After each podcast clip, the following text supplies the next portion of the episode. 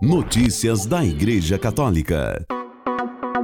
Segunda-feira, 11 de dezembro de 2023, hoje é dia de São Damaso I, o Papa das Catacumbas.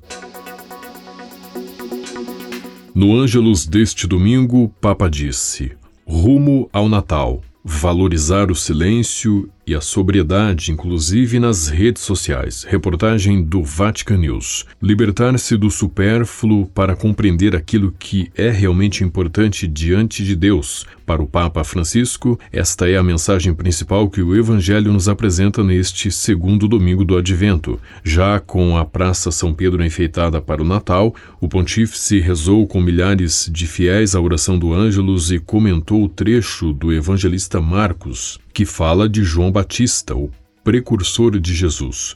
O Papa se deteve no versículo em que o Batista é descrito como voz daquele que grita no deserto, para refletir sobre as palavras voz e deserto.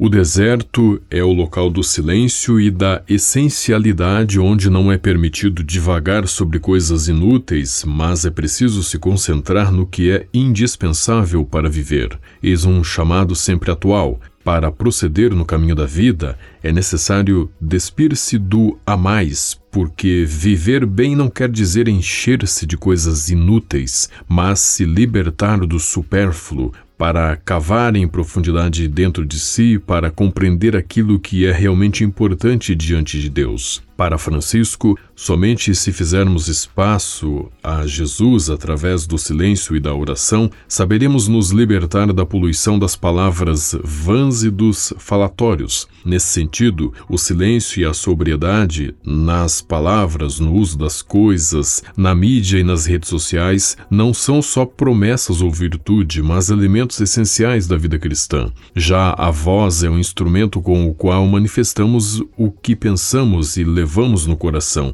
e está intimamente relacionada ao silêncio, porque expressa aquilo que amadurece dentro da escuta daquilo que o espírito sugere. Se não é capaz de calar, é difícil que se tenha algo de bom a dizer. Enquanto mais atento é o silêncio, mais forte é a palavra, disse o Papa. Francisco então convida os fiéis a se questionarem: que lugar ocupa o silêncio nos meus dias? É um silêncio vazio, talvez opressor, ou um espaço de escuta, de oração, onde custodiar o coração?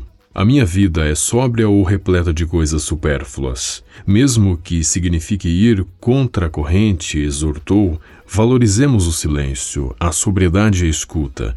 Que Maria, Virgem do Silêncio, nos ajude a amar o deserto para nos tornar vozes críveis que anunciam seu Filho que vem. Notícias da Igreja Católica. O Papa volta a falar sobre os conflitos. Ele diz que, face às guerras, seguir o exemplo dos que trabalham pela convivência pacífica. Reportagem do Vatican News. Face aos inúmeros conflitos em várias partes do mundo, o Santo Padre volta a pedir para continuarmos a rezar pelos que sofrem com as guerras. E continuemos a rezar pelas populações que sofrem devido à guerra. Caminhamos para o Natal. Seremos capazes, com a ajuda de Deus, de dar passos concretos concretos de paz não é fácil, o sabemos. Certos conflitos têm raízes históricas profundas, mas também temos o testemunho de homens e mulheres que trabalharam com sabedoria e paciência pela convivência pacífica. Seja seguido seu exemplo, sejam realizados todos os esforços para enfrentar e eliminar as causas dos conflitos.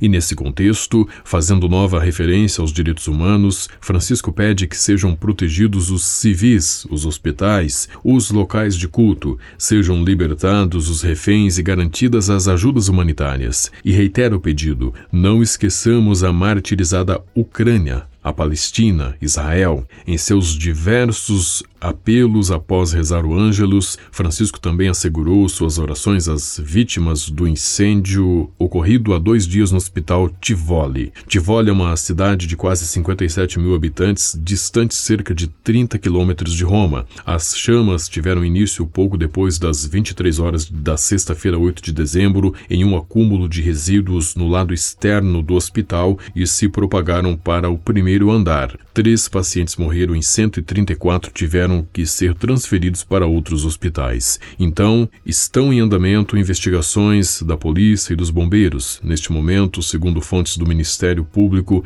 não há provas de que o sistema de prevenção estivesse avariado no momento do incêndio. Notícias da Igreja Católica. O aeroporto de Congonhas, em São Paulo, capital, tem uma imagem de Nossa Senhora de Loreto em uma pequena capela do lado externo do edifício. A imagem é protegida por barras de ferro e uma camada de vidro. Segundo uma placa comemorativa ao lado da capela, a imagem foi abençoada pelo Papa São João Paulo II e entregue pelas companhias aéreas brasileiras ao aeroporto em 16 de outubro de 1981. O Papa Bento XVI declarou Nossa Senhora de Loreto padroeira da aviação em 24 de março de 1920. Prezados amigas, no dia 24 de março de 1920, o meu predecessor Bento XVI, de veneranda memória, proclamou a bem-aventurada Virgem Maria de Loreto, padroeira de todos os aviadores, com referência ao arcanjo Gabriel, que desceu do céu para transmitir a Maria o feliz anúncio da maternidade divina e a devota tradição ligada à Casa Santa, explicou o Papa Bento XVI em discurso